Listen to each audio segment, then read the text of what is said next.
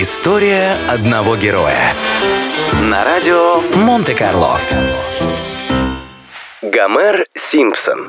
Гомер Симпсон, как и вся семья Симпсонов, был придуман американским аниматором Мэттом Грёнингом буквально за несколько минут до того, как он встретился с продюсером Джеймсом Бруксом. Изначально планировалось создать мультфильм, основанный на комиксах Грёнинга под названием «Жизнь в аду», но в последний момент автор передумал отдавать права на своих персонажей. Так родилась семья Симпсонов. Имена новым героям Грёнинг в спешке дал в соответствии с членами своей семьи. Спортивный, талантливый и предприимчивый отец мультипликатора так и не смирился с тем, что его именем был назван недалекий ленивый толстяк. Чтобы исправить ситуацию, Грёнинг назвал своего сына Гомером, но это разозлило мужчину еще больше. Несмотря на все отрицательные качества, Грёнингу удалось создать очень обаятельного персонажа. Поначалу даже самого автора поражало, что людям симпатично настолько отрицательная ролевая модель. Тем не менее, как обычной публике, так и критикам удалось разглядеть в Гомере Симпсоне лучшую сторону.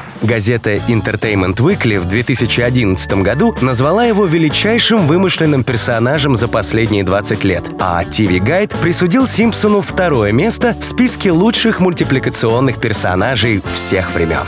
Знаменитое восклицание Гомера Симпсона «Оу» внесено в Оксфордский словарь английского языка в 1998 году, где оно описывается как выражение разочарования в связи с осознанием того, что все оказалось плохо или не так, как планировалось, или того, что человек сказал или сделал что-то глупое.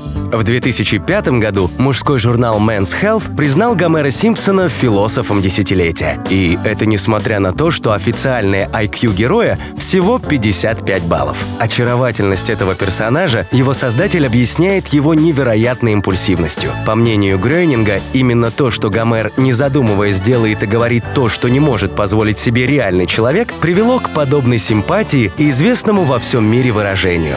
Каждом из нас есть немного Гомера Симпсона.